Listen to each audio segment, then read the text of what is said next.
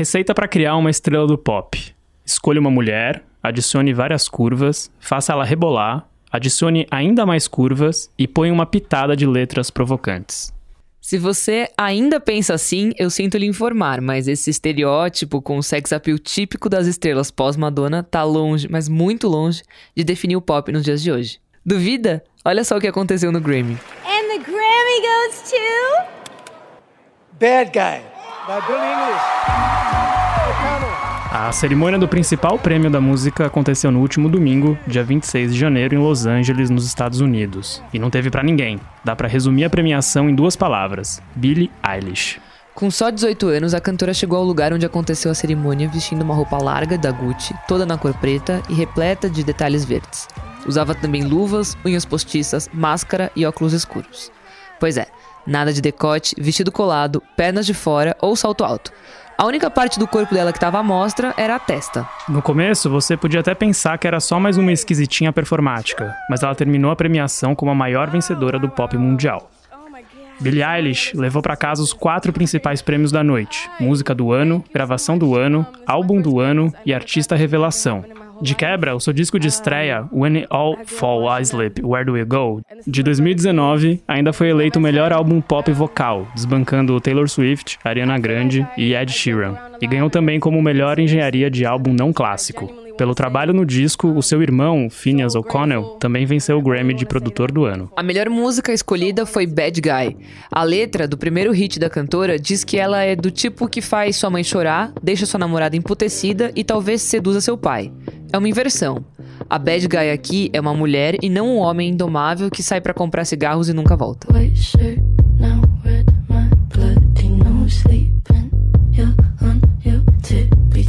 A artista ganhou todos os prêmios aos quais ela concorria, mas não só isso. Ela, que já era a pessoa mais jovem a ser indicada às quatro grandes categorias do Grammy, se tornou também a mais nova a vencer todas elas de uma vez. Além disso, a americana é a primeira pessoa a ganhar esses quatro troféus em uma única edição do Grammy desde 1981. Isso porque a Adele também foi premiada nessas quatro categorias, mas ela não levou na mesma noite. Ela demorou mais de um Grammy para colocar em sua estante os principais troféus do evento. E aí você pode estar pensando que a Billie Eilish é a nova Madonna, que vai destronar a Beyoncé, que jogou na lama clássicos como Spice Girls, ou que ela fez derreter nomes mais recentes como a Taylor Swift, a Arena Grande ou a Camila Cabello. Mas eu vou jogar um pouco de água nesse seu chopp para dizer o seguinte: sabe quem foi a primeira pessoa, e até este domingo a única, a vencer numa mesma noite as quatro principais categorias do Grammy, lá em 1981? Nada de Madonna, Prince ou qualquer nome que se tornou imortal. Foi o Christopher Cross, autor desse clássico aí.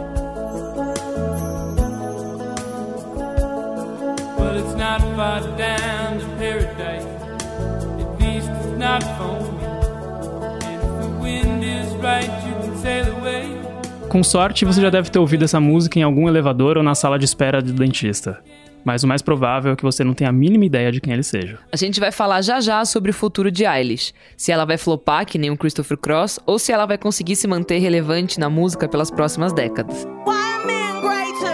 Mas antes, vamos voltar ao Grammy desse ano, porque não foi só ela que mostrou que o pop tá mudando. A cantora que teve mais indicações foi a Lizzo. Com oito nomeações, ela levou três troféus para casa: a melhor performance solo de pop, o melhor álbum contemporâneo urbano e a melhor performance de R&B tradicional. Aliás, os, os, nomes dessas categorias são bem esquisitas, né? 100% bizarras. Aos 31 anos, a Lizzo foge do, completamente dos padrões a que estamos acostumados no universo do pop. Ela é gorda, negra e investe em letras nas quais transborda autoconfiança, autoestima, feminismo e uma certa positividade sexual. Em Truth Hurts, canção que estava indicada ao Grammy, ela diz: Sim, tenho problemas com rapazes, sou humana afinal.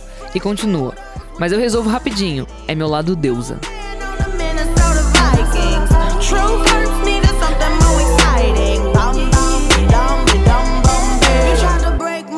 Sem falar em outro dos destaques da noite. Lil Nas X, o rapper de 20 anos, também contesta as certezas básicas da indústria da música ao se declarar gay, criar um estilo próprio de cowboy e unir o trap, que é uma batida de que é tendência há anos no hip hop, com uma sonoridade mais country.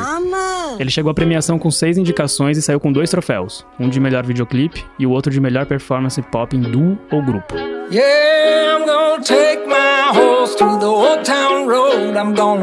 Ride till I can't no more. I'm gonna take my my horse through the old town road. I'm gonna ride till I can't no more. I got the horses in the back. Mas a grande metáfora dessa nova cara do pop é Billie Eilish, e não tem jeito. Seu estilo de se vestir meio desleixado, com bermudas largas, tênis e moletom, trazem um frescor para o universo da música, o que pode ser resumido na letra de All the Good Girls Go to Hell. Todas as boas moças vão pro inferno, pois até mesmo a deusa tem seus inimigos. Todas elas falam que elas são deusas, São né? deusas, é.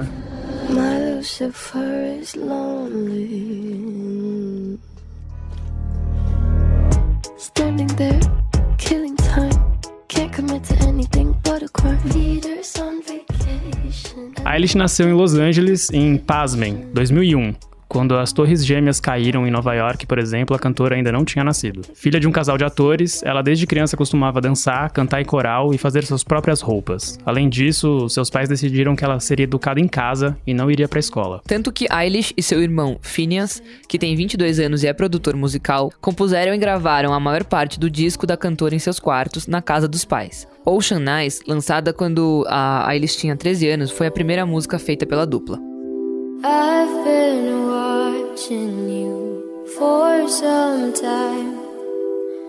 Can't stop staring at those ocean eyes. E tem uma história engraçadinha sobre isso.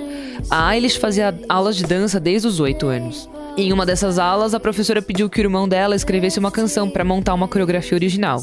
Foi então que o Phineas pediu que ela cantasse Ocean Eyes, música que tinha escrito anos antes. Eles subiram a faixa no SoundCloud e rapidamente se tornou um baita sucesso.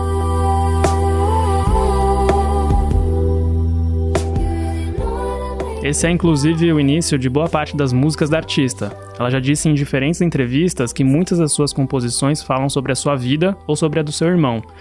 E ela falou também isso numa matéria para a revista Paper de Nova York. Aí abre aspas. Acho que a principal coisa que escrevi foi sobre um menino que me destruiu completamente. Foi terrível e ele me tratou terrivelmente. Escrevi muitas músicas sobre ele. Essa destruição não deixa de ser um pouco o motor da música da Eilish. Em outras entrevistas, ela já disse que teve depressão e problemas de saúde mental. Contou também que chegou a se cortar e que a ansiedade fazia com que ela vomitasse antes das viagens das turnês. Com a doença superada, ela diz que agora se dedica a ajudar fãs que sofrem com os mesmos problemas. Um levantamento feito nessa semana pelo Datafolha, que pegou dados do Spotify, mostra que a Billie Eilish é a cantora com músicas mais, entre aspas, tristes a chegar ao topo das principais listas de mais tocadas. Canções que fazem sucesso em muitos países ao mesmo tempo são geralmente alegres e com muita energia, caso das bandas sul-coreanas de K-pop. Mas a Billie Eilish foge desse padrão. A pesquisa identificou 37 músicas lançadas no ano passado que entraram no top 200 em todos os 51 países considerados. E aí entra Estados Unidos, Brasil, Japão, países da Europa. E seis desses grandes hits são da Billie Eilish. E essas seis músicas estão entre as menos energéticas e com menos valência, ou seja, menos alegria, segundo as métricas próprias do Spotify.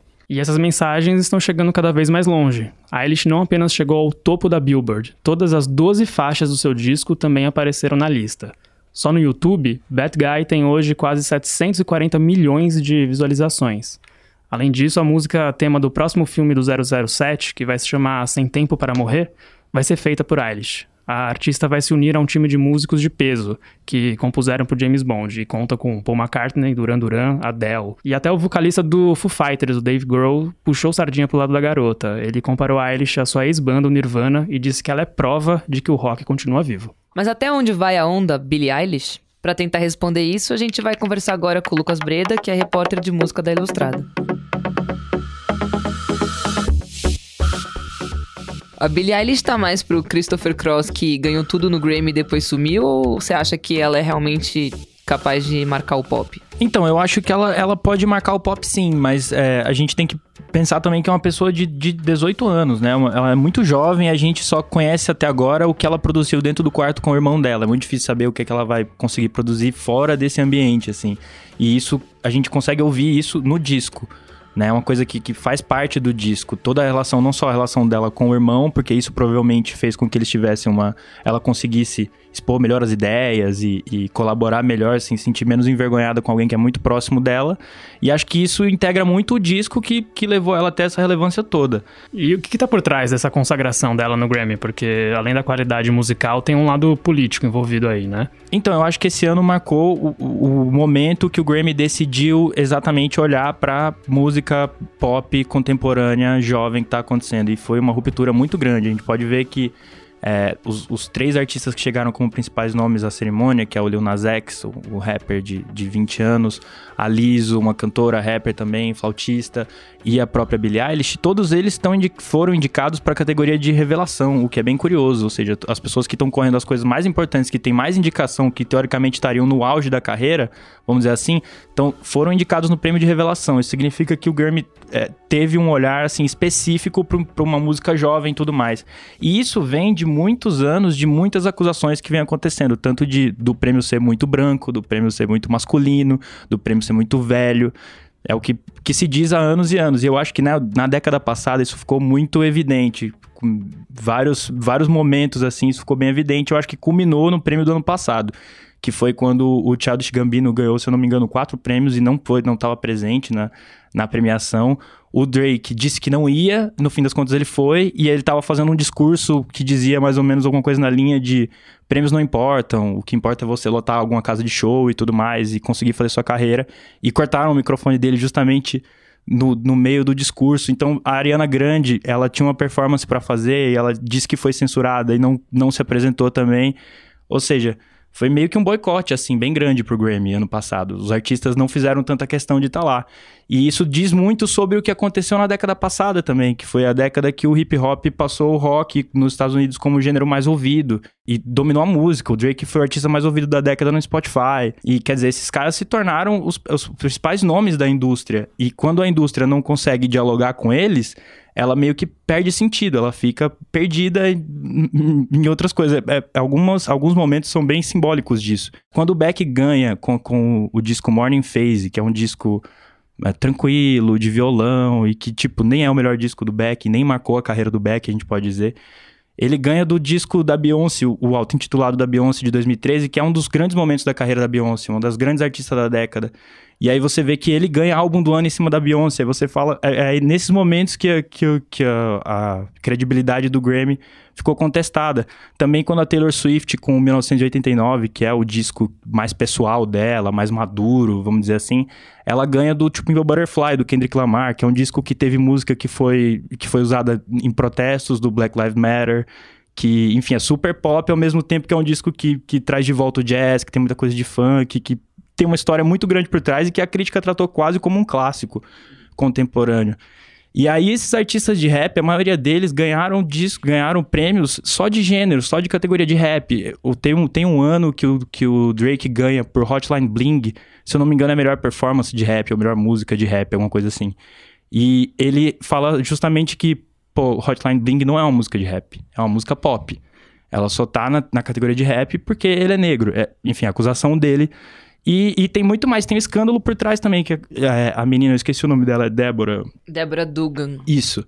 Ela foi colocada como presidente da academia no ano passado, é, justamente para resolver essas questões e tentar trazer essa credibilidade de volta do Grammy. E 10 dias atrás, 11 agora, né, 10 dias da premiação, ela foi mandada embora, ela foi demitida do cargo e ela alega que, ela, que a demissão dela foi uma retaliação por ela ter exposto casos de má conduta, que inclui assédio sexual, de conflito de interesse entre os votantes, de fraudes no processo de votação.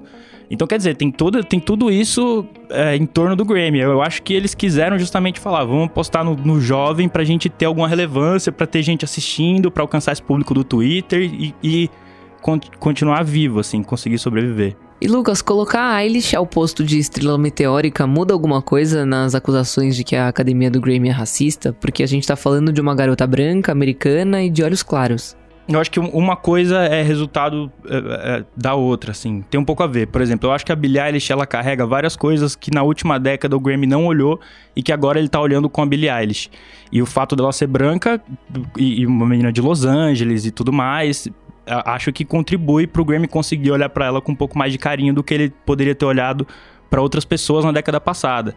Por exemplo, a Billie Eilish é, é, muito influenciada esteticamente pelo Tyler, The Creator, que foi um cara que se apresentou, que ganhou o primeiro Grammy dele, é, na premiação que teve no domingo passado, no Grammy. E ele é um cara que desde, desde ali 2011, 2012, junto com Odd Future, ele, eles também são de Los Angeles, eles tinham um jeito de produzir que era nessa coisa de ter presença na internet, soltar as músicas de graça na internet, produzir tudo de maneira caseira. E desse coletivo do Odd Future saiu, por exemplo, o The Internet, o Frank Ocean, o Earl Sweatshirt, o Tyler, caras que são super conhecidos hoje em dia. Esse jeito de fazer as coisas e, e até esteticamente, o Tyler é uma, uma influência muito grande da Billie Eilish. Só que o Tyler só foi reconhecido agora pelo Grammy depois desses anos todos. Então acho que isso mostra um pouco como essas coisas acabam no som dela. Eu acho que ela tem muita influência do hip hop, do que a gente estava falando, por exemplo. E, e ela é muito inteligente e não rimar. Porque eu acho que se ela se colocasse como um MC, como, como uma rimadora, eu acho que ela perderia a credibilidade que ela tem para poder usar todas as referências de hip hop no jeito de se vestir, na estética dos, dos, clipes, nas batidas das músicas, no jeito de samplear, por exemplo, colocar um trecho da série The Office, de um diálogo no meio de uma música. Não só isso, ela tem é, a produção, a gente pode falar disso até depois, mas a produção do disco, que é uma das coisas importantes do disco, uma das grandes coisas, traz é, elementos do dia a dia como samples, assim, que é uma coisa que também é, é bem, bem frequente no hip hop, ampliar, usar sons para construir música, sons de gravações de qualquer coisa. Isso de alguma maneira é uma tendência no universo da música, assim, essa coisa mais caseira de usar o sample, de usar coisas que geralmente não faziam parte do universo da gravação. Eu acho que é demais, é 100%, e é uma coisa que, que nem eu falei, eu acho que a indústria demorou para olhar para isso e agora tá correndo atrás, porque isso, se a gente for olhar mundialmente aqui no Brasil, sei lá, Bum Bum Tantan, que foi uma música caseira, sabe? Feita com, com qualquer tipo de batida. Os produtores de, de funk, que tem centenas e centenas de milhões de views no YouTube por aqui, eles fazem música com, com, com qualquer, qualquer tipo de som, vira sample, buzina, sei lá, qualquer coisa. É, usam isso para fazer música. E lá fora, nessa coisa de fazer música caseira, isso, isso fica mais frequente, que nem eu falei, o, quarto da Billie Eilish, o fato de ser um disco caseiro, soa e você ouve isso no disco. Faz parte do disco. E ele só é o, o que ele é por causa disso tudo. Então acho que é uma coisa que já está estabelecida, que já acontece há muito tempo, mas acho que também é uma coisa da indústria não querer perder o monopólio. De querer premiar quem está na indústria, não quem está por fora da indústria. Premiar quem está nas gravadoras, quem e tudo mais, porque inclusive, afinal é o prêmio da indústria. Mas acho que a, a outra música que foi também é, bastante falada nesse ano e que foi a música mais tocada, uma das mais tocadas, tipo, de desempenho de charts foi a melhor de todos os tempos, né? Ficou mais tempo em primeiro lugar, que é a Old Town Road do, do Lil Nas X. Também é uma música caseira. Ele achou a batida no, no YouTube, que tinha um sample de Nine Inch Nails, que ele nem sabia quem é o Nine Inch Nails, uma banda de rock dos anos 90. Ele nem sabia disso. Ele achou uma batida no YouTube, ligou pro cara, pro, pro dono da batida, falou: Ah, tá, quanto você quer? 30 dólares. Ele pagou 30 dólares, gravou o verso dele em casa e aí, aí as gravadoras vêm em cima. Acho que essa é a grande mudança da indústria. Eu acho que a Billie Eilish, o fato dela ter ganhado todos esses prêmios, diz muito mais sobre a indústria do que sobre a Billie Eilish, apesar de dizer bastante sobre ela. Dela ser uma artista carismática e ter todos os predicados. E é muito provável que com o sucesso no Grammy, é, isso faça com que ela seja cada vez mais assediada pelas gravadoras que comandam a música global, né? O que, que isso pode representar para a carreira dela? Eu acho que, assim, pra, pra carreira dela, já, ela já tá nisso, né? Vamos lembrar que o disco dela é do começo do ano passado. Então, quer dizer, ela já tá inserida já em, em esquema de grande gravador, já tá fazendo turnê imensa, já tocou no Coachella, vai para todos os festivais do mundo. Ainda mais depois desse Grammy, que ela, que ela conseguiu respeito com outro tipo da indústria, que é a indústria que não liga tanto só para número, mas que tem que ter algum reconhecimento tal, essa coisa mais formal. Isso vai abrir mais portas para ela, inclusive. Mas acho que falando do resto da indústria, o sucesso dela vai fazer com que todas as gravadoras busquem uma nova Billie Eilish. Ela vai ser. E eu acho que já é, na verdade. Porque ano passado ela foi a grande sensação. O, o Grammy é a chancela disso entre executivos da indústria. Mas ela já foi essa pessoa que baseou o que a indústria pensa de futuro da música. Eu acho que ela já é a pessoa que as pessoas estão querendo copiar de alguma maneira. Entender por que aquilo fez sucesso, como eu consigo repetir aquilo, como eu consigo. Se eu, será que eu consigo transformar alguém na Billie Eilish? Onde eu vou achar a próxima Billie Eilish? Eu tenho certeza, os executivos agora estão atrás disso e já estavam antes. E já deve ter gente até na frente nessa corrida, da, atrás da próxima bilhagem, qualquer coisa do tipo. Até porque é assim que funciona a indústria. Quando tem alguma coisa que faz sucesso desse que ela tá fazendo, todo mundo vai atrás. A, a indústria passou muito tempo tentando fazer a nova Madonna, eu acho. E aí, em algum momento, ou alguma coisa do tipo, assim, a, a estrela pop feminina mais tradicional que se estabeleceu. Não tradicional, mas que se estabeleceu depois da Madonna. E agora a Billie Eilish representa meio que uma quebra nisso. Ela, ela, ela capta o discurso de várias pessoas também da década passada. Tipo, você pega Liso com o discurso de empoderamento. É, a gente tá falando disso agora na redação, mas tipo assim, se fosse cinco ou seis anos atrás, ela estaria muito mais alinhada com, com o mundo pop, eu acredito, do que ela tá hoje em dia. Que é um discurso que estava muito mais em voga, até aqui no Brasil e tudo mais. E não que ele tenha deixado de estar em voga, né? A gente ainda fala sobre isso. Mas ele não é mais a grande coisa que a indústria tá buscando. É a grande novidade. É, a Billie Eilish parece que é pós isso. Ela, ela não entra, não precisa entrar nessas questões. Parece que aquilo já tá meio que no DNA dela, ou de alguma maneira já tá no jeito que ela faz música, que ela entende o mundo. Que é também tem muito a ver com a geração dela. Se a gente parar pra pensar, ela nasceu em 2001. Ela é muito jovem. Tipo, ela não nem. Ela só quer viver os anos 90 e os anos 2000 ela era uma criança quando ela tava vivendo. Quer dizer, ela, ela, a década dela de crescimento, de amadurecimento é a década passada, a década de 10. E pra quem ficou curioso e quiser se aproximar ainda mais da Billie Eilish, ela vai fazer dois shows no Brasil ainda nesse ano. Ela toca em São Paulo, no Allianz Parque, no dia 30 de maio, e no Rio de Janeiro, na Janessa Arena, no dia 31 de maio. Os preços dos ingressos variam de 160 a 680 reais. I had a dream. I got everything I wanted. E o Expresso Ilustrada vai ficando por aqui. O podcast de cultura da Folha tem episódios novos todas as quintas, às quatro da tarde, com edição sempre do Renan Suquevicius. E como já é um clássico, antes de ir embora, a gente vai dar as dicas da semana.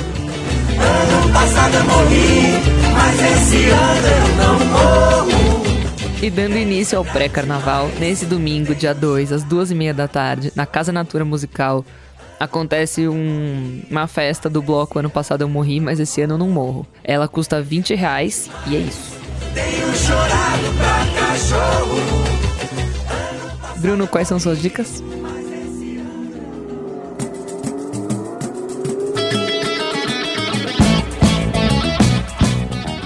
Como o assunto é música, nesse episódio eu vou trazer um pouco de Brasil. É, a banda Ave Sangria, que marcou a psicodelia de Pernambuco nos anos 70, lançou nessa semana uma nova música. Desde 2008, eles estão retomando aos poucos atividades e chegaram até a publicar um disco novo, que chama Vendavais, no ano passado.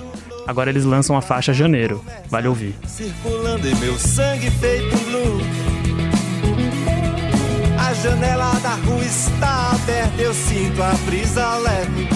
Tudo é claro o céu é todo azul. É, eu sou o Bruno Molineiro e a gente se vê, ou melhor, a gente se escuta na semana que vem. E eu sou a Isabela Menon e até lá. Circulando em meu sangue feito blue. A janela da